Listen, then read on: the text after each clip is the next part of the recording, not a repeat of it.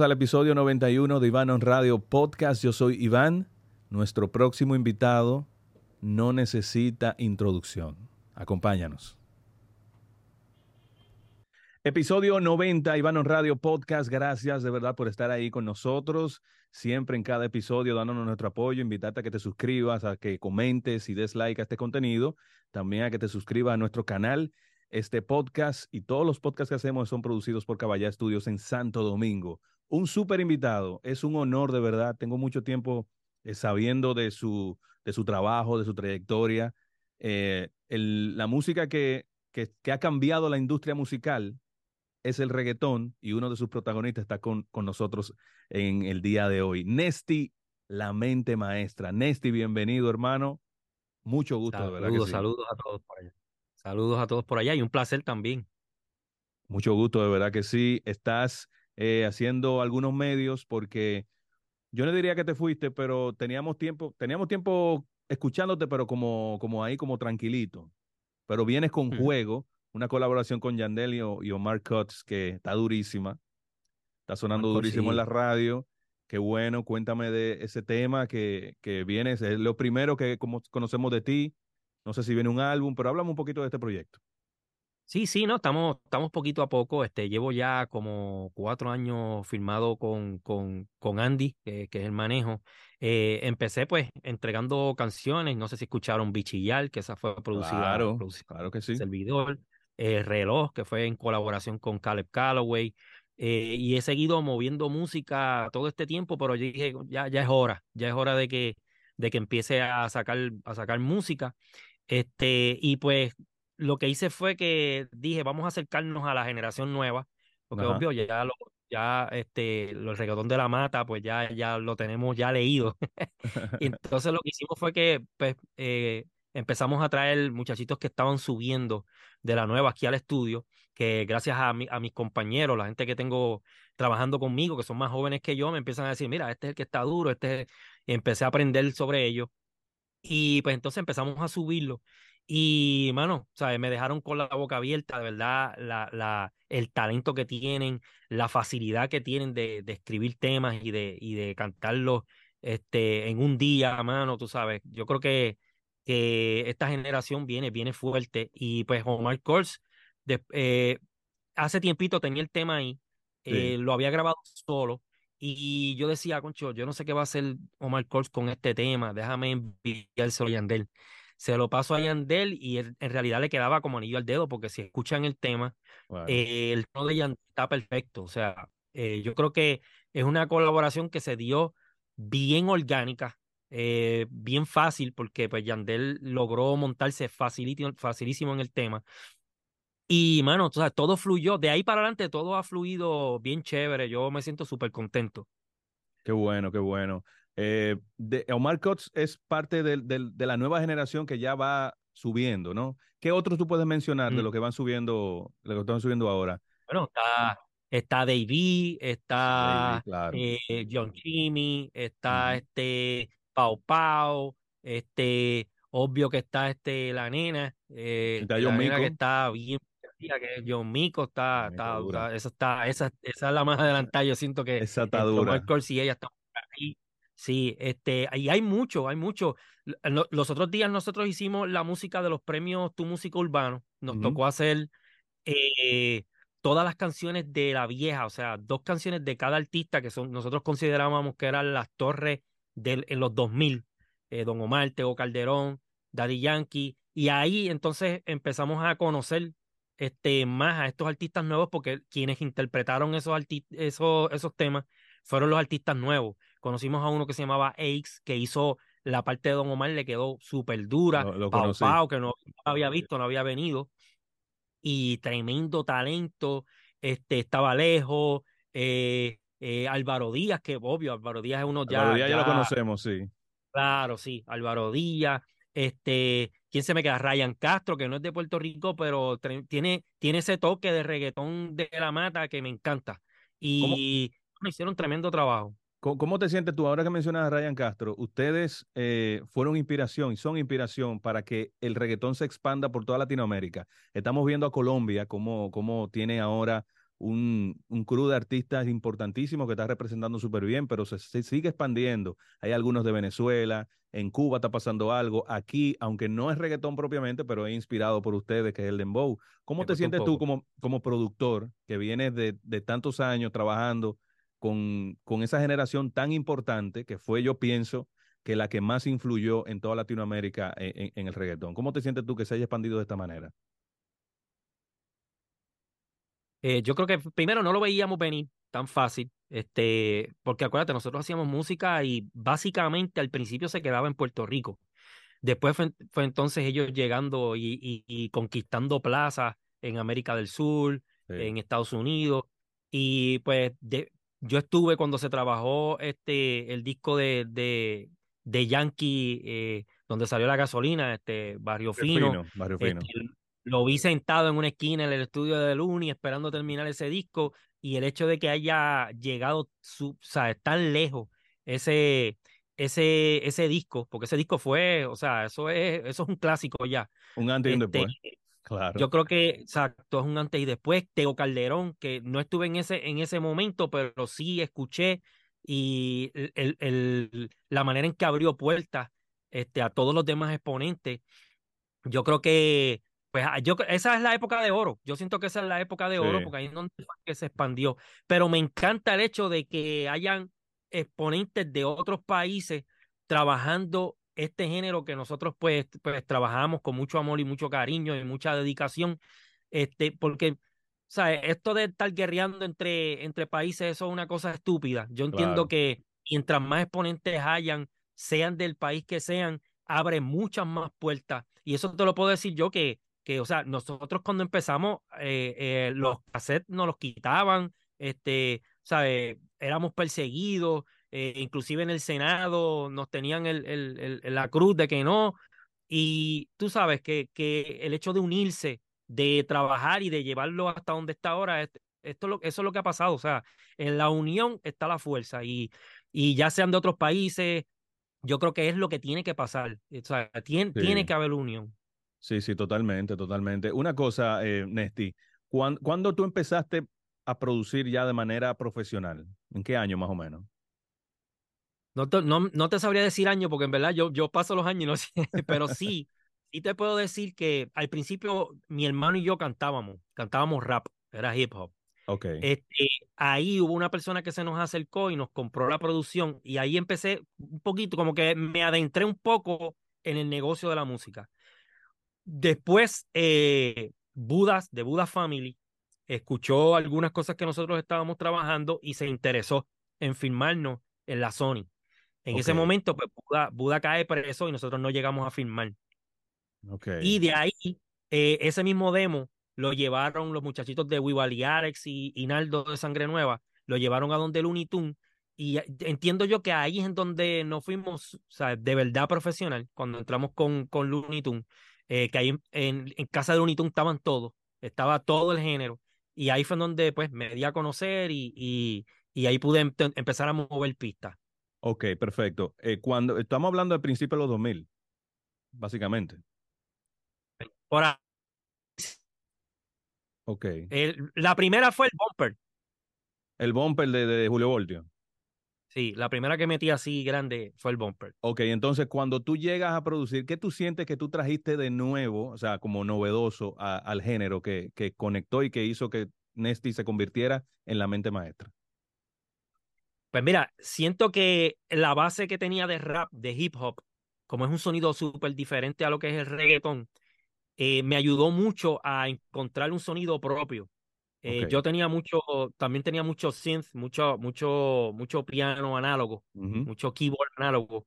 Y eso me ayudaba mucho, este, porque pues la música se oía mucho más grande. Pero en sí, todas las pistas las comenzaba como si fuese un rap. Y de ahí las pasaba a reggaetón. Ok, interesante. Eso está interesante, de verdad que sí. Perfecto. Eh, de los temas que tú has trabajado, que a lo mejor muchos no conocen, sabemos que el sonido y el éxito de Wisin y Yandel estuvo en tus manos, tú fuiste parte de eso, de muchos de los grandes éxitos uh -huh. como ahora es, eh, ¿qué más podemos decir? Mírala bien, imagínate, pegado, muchos, muchos temas, pegados, todos esos temas, noche de sexo y uh -huh. un largo etcétera.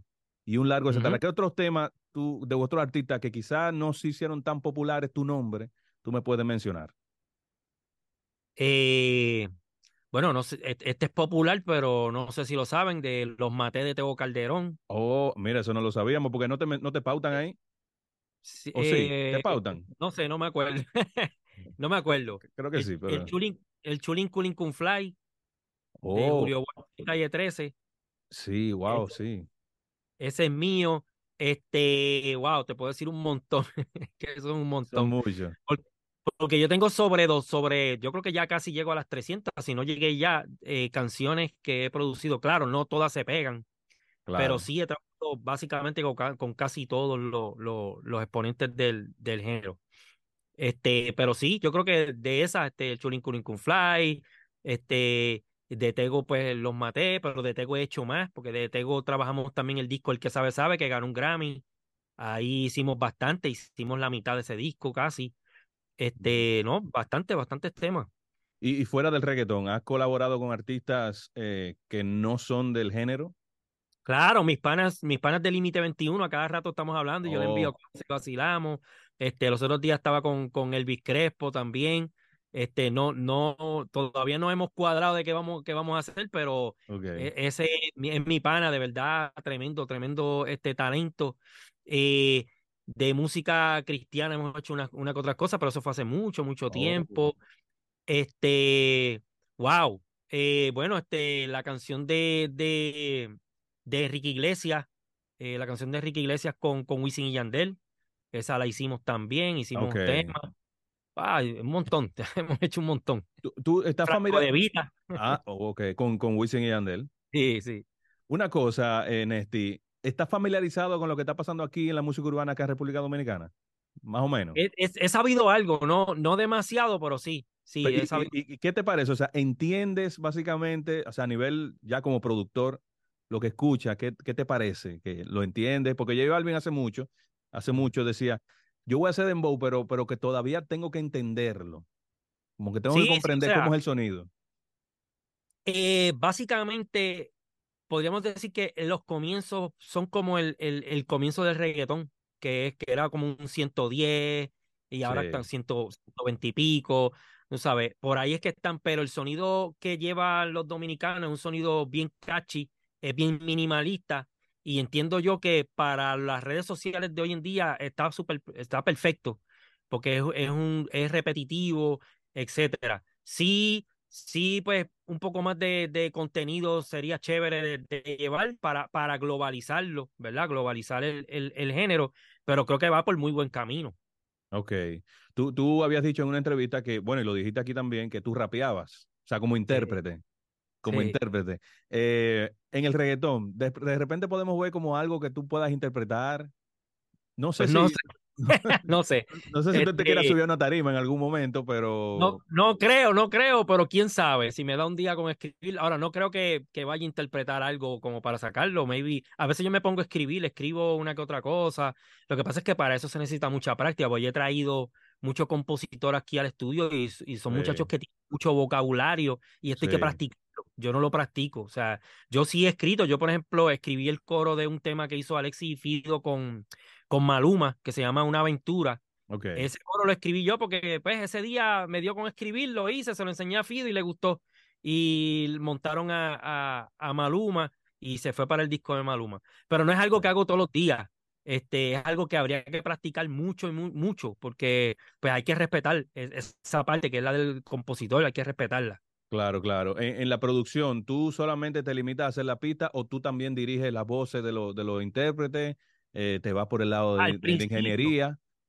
al principio, eh, yo tenía que hacerlo todo, al Sí. principio, pero era, era difícil porque tenía que, después que grabara, grababa al artista, entonces tenía que hacer la pista y ya estaba cansado.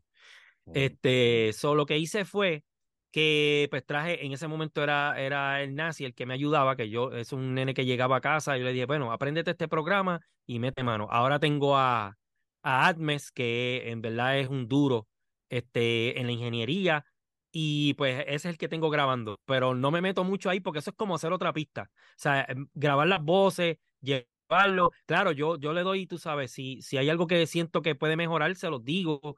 Este, mira, cambia esto, pon esto otro, pero en realidad los dejo hacer su trabajo, porque esto es algo creativo, esto es algo que tiene que Claro. salir del artista. Claro, claro. Una cosa, Nesti, eh, ¿es la primera vez que tú te pones a los medios así ya de esta manera? Yo creo que sí, que es la primera vez. Cuando saqué la mente maestra, fue bien poco lo que hice, casi todo lo corrió Wisin y Yandel, pero esta vez eh, le dije al equipo de manejo, a Andy, le dije, por lo menos déjenme trabajar esta parte, que esta parte es la que yo no había trabajado, yo creo que nunca, tú sabes, eh, así de fuerte, o sea, eh, eh, Ok. que estar todo el tiempo ahí.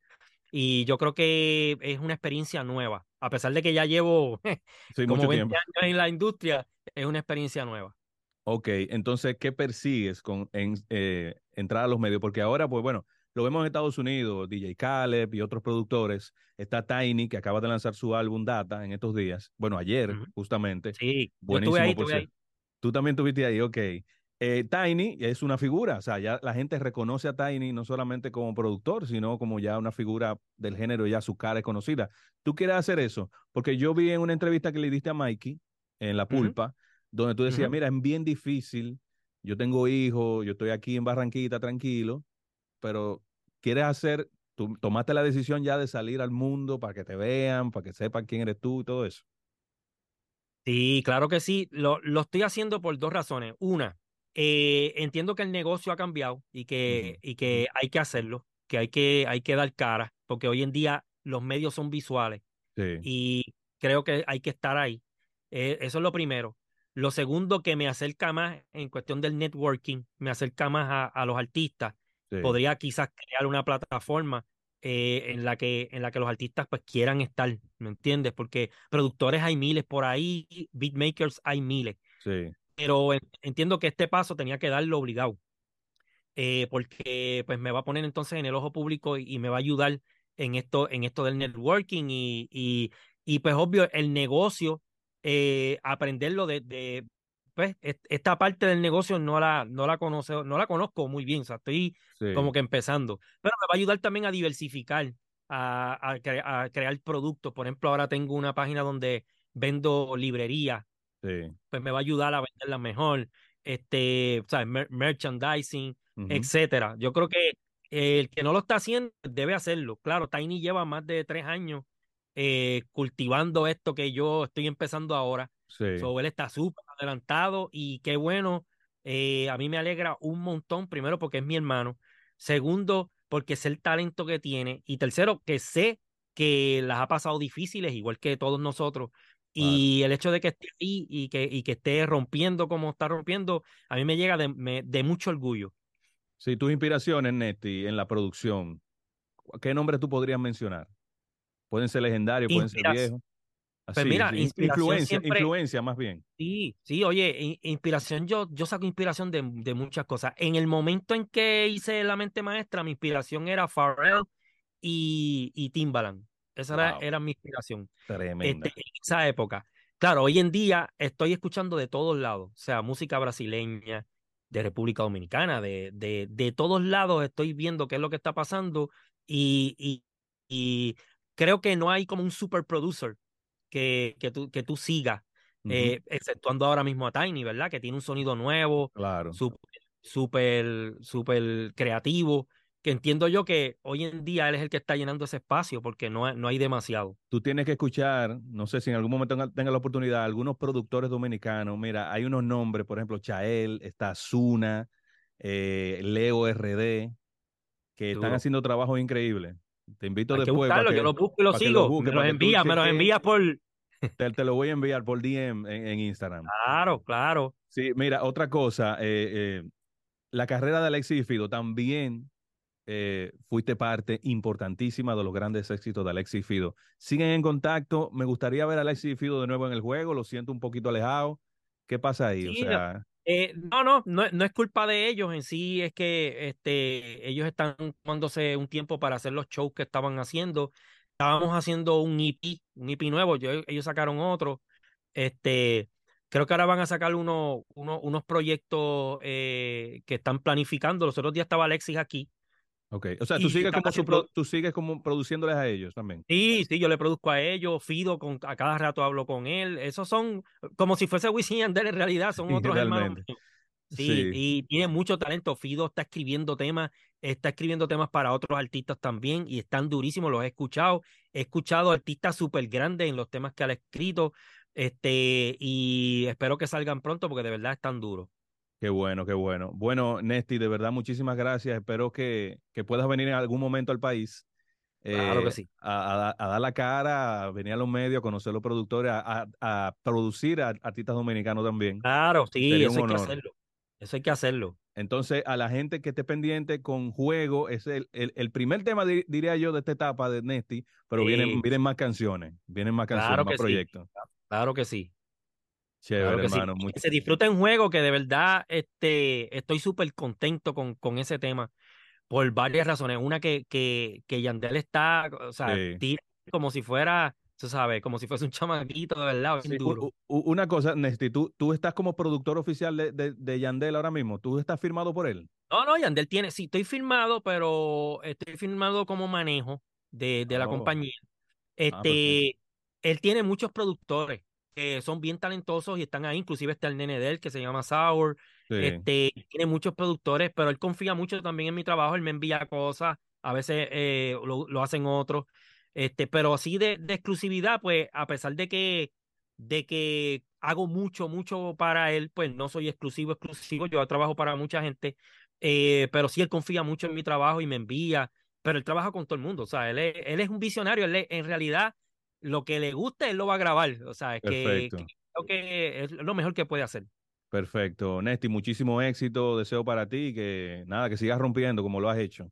Gracias, gracias, muchas gracias y saludo a la gente de República Dominicana, se les quiere un montón y de verdad espero verlos pronto, espero ir para allá. Ojalá que sí, ojalá que sí, hermano. Muchas gracias. Bien. Chévere. Te invito a que te suscribas, a que comentes, a que compartas nuestro contenido y des like. Compártelo a todo el que tú veas. Mándaselo a, los grupos de la familia, al grupo de los amigos, al grupo, a todos lados. Mándalo a todos lados, compártelo en tus redes para que nuestra comunidad continúe creciendo. Gracias por el apoyo. Yo soy Iván, Iván Radio Podcast.